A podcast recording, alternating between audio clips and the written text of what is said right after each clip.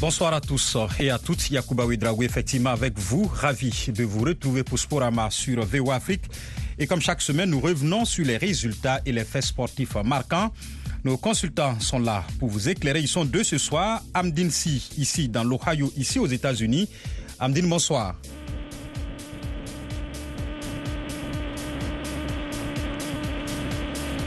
Amdine, bonsoir. Bonsoir Yacouba et bonsoir à tous les auditeurs de la VO Afrique. Et puis, nous retrouvons Élisée Mpatine depuis Boycon au Bénin. Élisée, bonsoir. Oui, bonsoir Yacouba Ouedraogo et bienvenue au Bénin. Merci Élisée. Les clubs qualifiés pour la phase de groupe des compétitions africaines sont situés sur leurs adversaires. La CAF a procédé la semaine dernière au tirage au sort de la Ligue des Champions et de la Coupe CAF. Nous revenons aussi hein, sur le Mondial 2030 qui sera co-organisé par le Maroc, le Portugal et l'Espagne. Et puis, nous évoquerons justement la fenêtre FIFA à venir. Merci à tous de votre présence et à vous, chers auditeurs, de rester à l'écoute. On connaît la composition des groupes pour la Ligue des Champions CAF. Le tout-puissant Mazembe, qui effectue son grand retour hein, en phase de groupe après deux ans d'absence, partage la poule A avec les Sud-Africains du Mamelody Sundowns, les Égyptiens du FC Pyramide et les novices mauritaniens du FC Noadibou. Amdine, si je commence par vous, ce groupe est quand même relevé. Oui, c'est le groupe le plus relevé hein, euh, de ce tirage de la Ligue africaine des champions, puisque euh, si vous regardez le groupe, il y a déjà deux équipes qui ont déjà gagné euh, cette Ligue des champions. Je vous parlais de Mamelouni, mais du tout-puissant Mazembe, du tout-puissant Mazembe qui a gagné quand même cette compétition à six reprises. D'abord, il fallait retourner sur l'ancienne formule, le tout-puissant Mazembe l'avait déjà gagné en 67 et en 68. Et ensuite, pour la nouvelle formule qu'on appelle communément la Ligue africaine des champions, le tout-puissant Mazembe, elle a gagné en 2009, 2010 et, 2015. Le tout-puissant Mazembe qui revient en force dans cette compétition avec l'arrivée du technicien sénégalais. Hein. Je vous parlais de Lamine Ndiaye, qui avait amené cette équipe jusqu'à la finale de la Coupe du Monde des clubs. C'était en 2010. Donc, euh, le tout-puissant Mazembe sera le favori logique de ce groupe A, mais il y a aussi euh, les Sud-Africains de Mamelody euh, Sounders euh, qui ont déjà gagné ce trophée en 2016. Mais attention aux pyramides, hein, pyramides aussi, euh, qui, a été créé en 2008 et ils ont déjà gagné la Coupe de la CAP. Euh, ils ont déjà, oui, gagné la Coupe de, de la CAP. Donc, une équipe à prendre au sérieux mais le petit poussé reste euh, le Noir Dibou qui jouera pour la première fois de son histoire euh, la phase de poule de la Ligue euh, africaine des champions. D'ailleurs, c'est le premier club mauritanien à avoir accédé à ces phases de poule. Donc, c'est un groupe très, très relevé, Yakuba. Le groupe B regroupe les Marocains du Wydad Casablanca, les Tanzaniens de Simba SC, les Ivoiriens de la SEC Mimosa et les Botswanais de Joaneng Galaxy. Le Wydad devra aussi assumer son statut de favori de cette poule, nous dit Amin Birouk. A priori, l'expérience du Wydad pourrait faire la différence. On se rappelle aussi que c'est la neuvième qualification consécutive en phase de groupe du Wydad de Casablanca qui va non seulement être euh, engagé en Champions League, mais aussi lors de la future Super League à la fin du mois d'octobre contre Enyimba du Nigeria. Et a priori, ce tirage semble dans les cordes du club casablancais, qui a l'ADN de la Champions League, avec euh, un déplacement périlleux en Tanzanie, certes, et un autre en Côte d'Ivoire, mais a priori, ce sont des adversaires à la portée. La symbolique des retrouvailles avec la SEC d'Abidjan, puisque en 1992, les deux équipes s'étaient affrontées en demi-finale et le Wydad s'était qualifié pour sa première finale et était en route vers son premier sacre grâce au fameux but à l'extérieur. Simba est une équipe habituée à ce stade de la compétition et va devoir bien évidemment batailler fort. Et puis la SEC, c'est son retour. Reste l'inconnu botswanaise, l'équipe de Galaxy, mais on rappellera qu'elle a à son tableau de chasse les Orlando Pirates d'Afrique du Sud lors du tour précédent. Il va falloir bien évidemment se méfier de ces déplacements. Pour le Wydad, la feuille de route est très claire. Faire le plein de, de victoires à domicile et essayer de grignoter au moins un succès en déplacement pour pouvoir s'assurer la première place et avoir la certitude de disputer le quart de finale avec notamment un match retour euh, à Casablanca. Le groupe C renferme deux ténors tunisiens, l'Espérance de Tunis justement et l'Étoile du Sahel, les Angolais de Petro de Luanda, demi-finalistes en 2022, souvenez-vous, et Al Hilal du Soudan. Alors Élysée, les Soudanais voudront quand même bousculer la hiérarchie qui semble établie dans ce groupe. Et bien évidemment, puisque quand on prend eh, quand même ce groupe, euh, le tenant du titre, hein, le national Al du pas d'office est favori devant eh, quand même cette équipe du CRB Wizard qui a fait euh, bonne sensation, même si, bon, elle n'est pas allée très loin la saison écoulée, mais c'est une équipe qui commence pas à être fréquent hein, dans, dans, cette Ligue des Champions.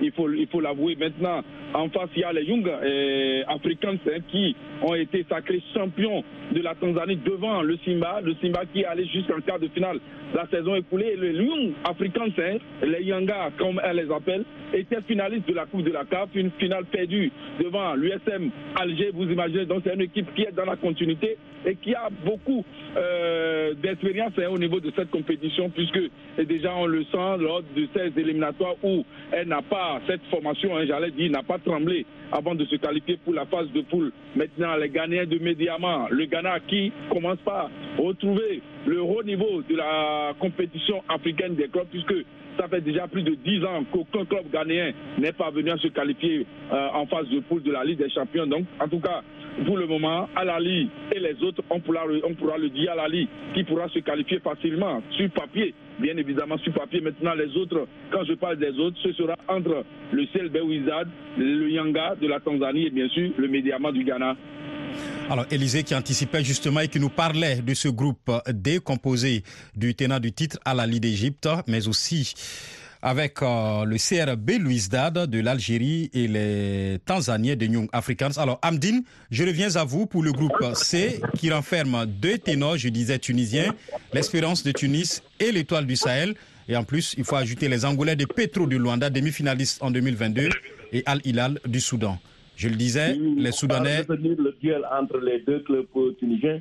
Les deux clubs ont déjà gagné cette euh, Ligue des Champions, surtout l'Étoile sportive du Sahel qui a gagné ce trophée en 2007, 2011 et en 2018. Maintenant, il y a euh, l'expérience de Tunis qui l'avait gagné en 1994. Donc, ces deux clubs tunisiens vont partir avec la faveur des.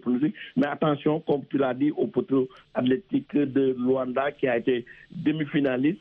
Maintenant, on va essayer de suivre euh, ce groupe avec attention. Et Hilal aussi, et Al-Hilal. Donc, c'est un groupe pour moi, c'est équilibré, mais les clubs tunisiens, avec ce duel entre ces deux clubs, euh, sera à suivre, Yacouba.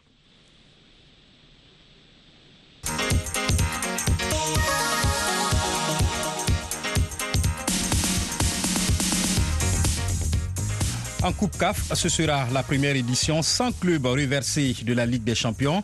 Le tenant du titre, l'USM Alger, qui a récemment gagné aussi la Super Coupe de la CAF, est logé dans, le groupe A avec euh, Futur FC d'Égypte, Super Sport United d'Afrique du Sud et Al Hilal Benghazi de la Libye.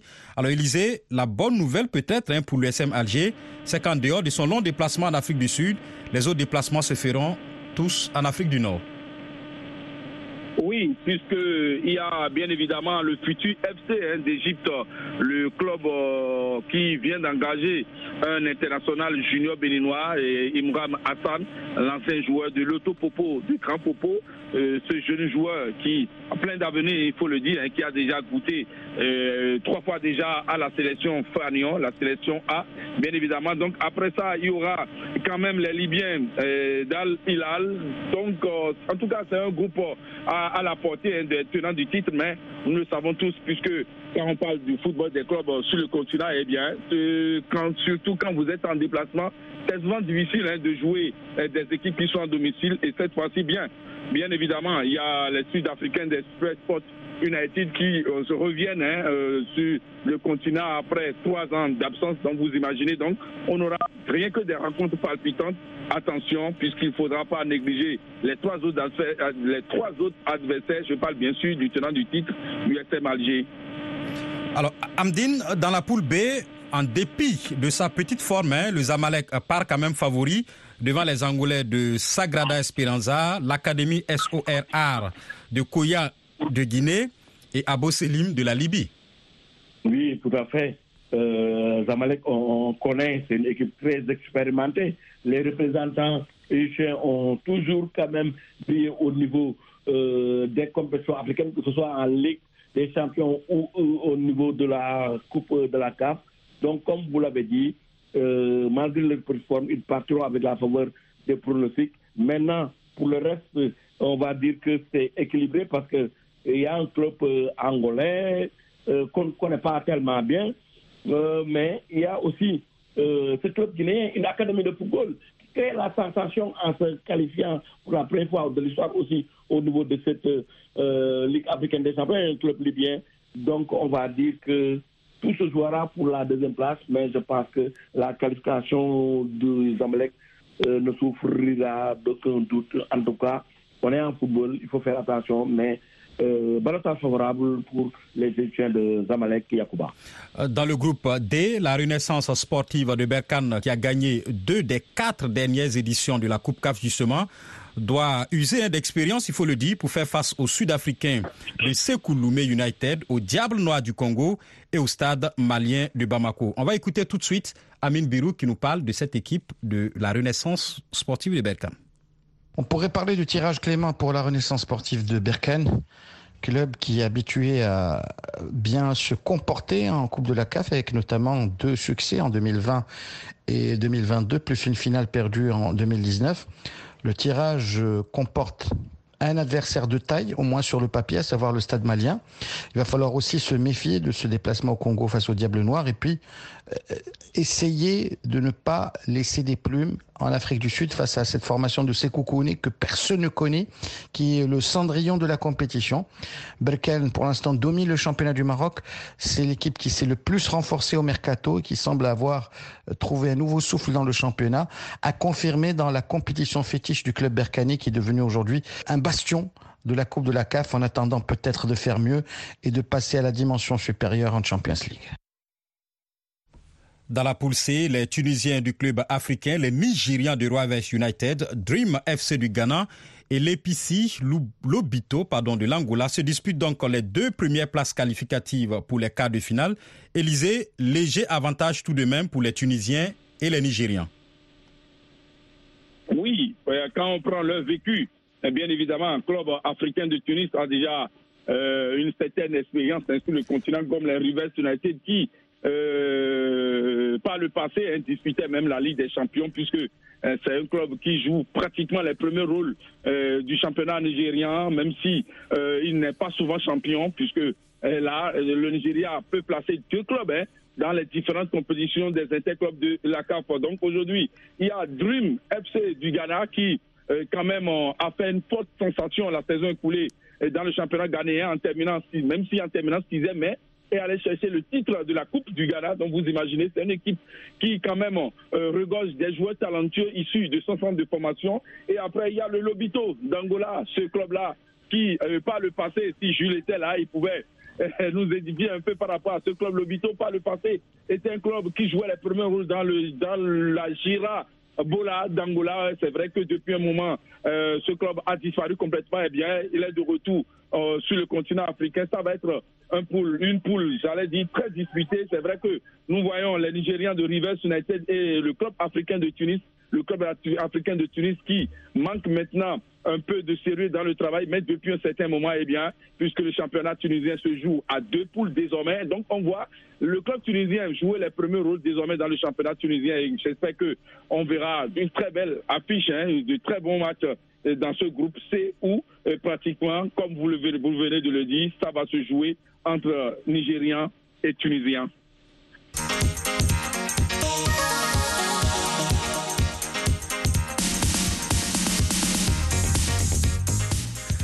La Coupe du Monde reviendra en terre africaine 20 ans après l'édition de 2010 en Afrique du Sud. Pendant 40 ans, disons après, puisque c'est la Coupe du Monde 2030 et donc 20 ans justement après l'édition 2010 en Afrique du Sud, les confédérations européennes, africaines et sud-américaines de football se sont accordées autour d'une candidature unique pour le centenaire du mondial dont la première édition a eu lieu en Uruguay en 1930. Fauzi Lekja, président de la Fédération royale marocaine de football. Cette annonce et cet événement est le couronnement d'une politique de développement menée par euh, Sa Majesté le Roi, que Dieu l'assiste depuis plus de deux décennies. C'est la traduction d'une vision stratégique royale. Aujourd'hui, euh, on est appelé à doubler les efforts, aller vers l'avant pour effectivement réussir la meilleure Coupe du Monde que l'histoire n'a jamais connue, comme ça a été rappelé par Sa Majesté lors de l'annonce de Kigali. Tout le monde est déterminé pour le faire, pour traduire cette ambition et de démontrer une bonne fois pour toutes que le Maroc s'aligne avec les grands États du monde. Fauzi Lekja, président de la Fédération royale marocaine de football, au micro d'Amin Birouk, que nous retrouvons tout de suite. C'est un immense sentiment de fierté, de joie, d'euphorie qui règne au Maroc depuis euh, l'annonce par le cabinet royal de l'organisation de la Coupe du Monde 2030 conjointement avec l'Espagne et le Portugal. C'est le fruit d'un long processus, d'un long chemin avec de multiples tentatives avortées euh, de la part du Maroc faut remonter chronologiquement à 1986 lorsque le Maroc avait franchi le cap du premier tour de la Coupe du Monde, devenant la première nation africaine à réaliser cette prouesse, lorsque Feu Hassan II avait euh, émis le souhait de voir son pays euh, organiser la Coupe du Monde pour la première fois en terre africaine. Il y a eu donc de multiples tentatives pour la Coupe du Monde 94, 98, 2006. Il y a même eu un moment en 2010 lorsque l'annonce des candidatures ne concernait que le continent africain, où l'espoir était euh, beaucoup plus grand, où le Maroc a cru euh, la veille de la Coupe du Monde pouvoir euh, organiser ce grand messe du football mondial. Mais il y a eu fuite de trois voies de la CONCACAF en direction de l'Afrique du Sud. Mais c'était reculé pour mieux sauter. Et même s'il y a eu le fiasco de 2026 face à la candidature commune du Canada, des États-Unis et du Mexique, le Maroc n'a jamais baissé les bras. Et aujourd'hui, c'est le fruit de la résilience, de la persévérance. Alors, Amdine, justement, je rebondis hein, sur les mots d'Amine. C'est un c'est une véritable pardon, leçon de résilience que le Maroc donne, lui qui s'est surtout doté d'infrastructures de qualité dans sa quête de ce mondial. Oui, tout à fait, Yacouba. Il faut dire que la ténacité hein, du Maroc a été récompensée car euh, euh, cette organisation de la grande messe du football mondial, euh, c'est le résultat d'un travail de longue haleine. vous l'avez dit, la sixième tentative a été la bonne, puisque le Maroc a été le premier pays africain hein, à oser euh, quand même demander une organisation de cette Coupe du Monde. Et ils ont fait le travail qu'il fallait. Hein. Moi, je l'ai toujours dit, le Maroc n'a rien à envier aux pays les plus développés sur le plan sportif. Quand euh, tu pars au Maroc, tu regardes les infrastructures, euh, tu te dis que dans ce pays, on a travaillé on a donné au sport les moyens, les moyens qu'il faut. Euh, mon ami Élisée a eu la chance de faire partie des 150 joueurs qui ont eu à visiter comme les infrastructures sportives au Maroc. Moi, j'ai été au Maroc, qui est mon deuxième pays, à plusieurs reprises. Ce n'est pas pour rien que euh, les pays qui n'ont pas d'infrastructures sportives au niveau du continent euh, euh, choisissent le Maroc pour organiser le, match là-bas. En tout cas, Chapouba euh, au Maroc qui a fait un travail colossal. Euh, le travail a été récompensé pour ces dirigeants marocains. Mais moi, ma seule inquiétude, ce sera une Coupe du Monde qui va se jouer sur trois continents. et trois continents. Mais on va voir d'ici 2030 ce qui va se passer, Yacouba. Qu'est-ce qui s'est passé en attendant Douka 2030 Dans les coulisses de cette attribution, nous retrouvons Amin Birouk. Et par rapport aux coulisses, euh, le timing de l'annonce, euh, personne ne l'attendait parce que tout le monde euh, croyait qu'il allait avoir une campagne classique avec lobbying, négociation, présentation des candidatures et aller au vote lors du congrès qui aura lieu à la fin de l'année 2024 en Thaïlande. Mais visiblement, le Conseil de la FIFA a accéléré le process et le Maroc et l'Afrique ont pu peser de tout leur poids parce qu'aujourd'hui, les voix conjuguées du continent africain qui feraient bloc autour du Maroc, plus celles euh, de l'UEFA qui voterait euh, en masse pour euh, la candidature hispano-portugaise, a fait en sorte que la majorité requise ne dépend que de ces deux confédérations. Du coup, l'Amérique latine a dû baisser les bras et la Common Ball a dû se contenter de ces rencontres inaugurales et non match d'ouverture avec notamment euh, la symbolique du centenaire qui sera fêté avant le démarrage effectif de la Coupe du Monde. Euh, ce sera en Argentine surtout en Uruguay, un peu au Paraguay, mais l'essentiel de la Coupe du Monde aura lieu en Afrique du Nord et en Europe. Reste maintenant déterminé le lieu de la finale et le Maroc a la légitimité de croire en ses chances pour organiser cette finale avec la construction du grand stade de Casablanca qui pourrait dépasser les 100 000 spectateurs. Ce projet devrait voir le jour dans les prochaines semaines, les prochains mois. En attendant, le process de négociation pour l'attribution des villes, des fiefs et des stades va commencer avec euh, les partenaires portugais et espagnols. Prochaine étape, le 18 octobre, au moment de l'annonce officielle de la candidature commune du projet commun à Rabat. Ce sera l'occasion d'y voir plus clair concernant ce projet, les villes, les stades, également le lieu de la cérémonie d'ouverture et probablement celui de la finale.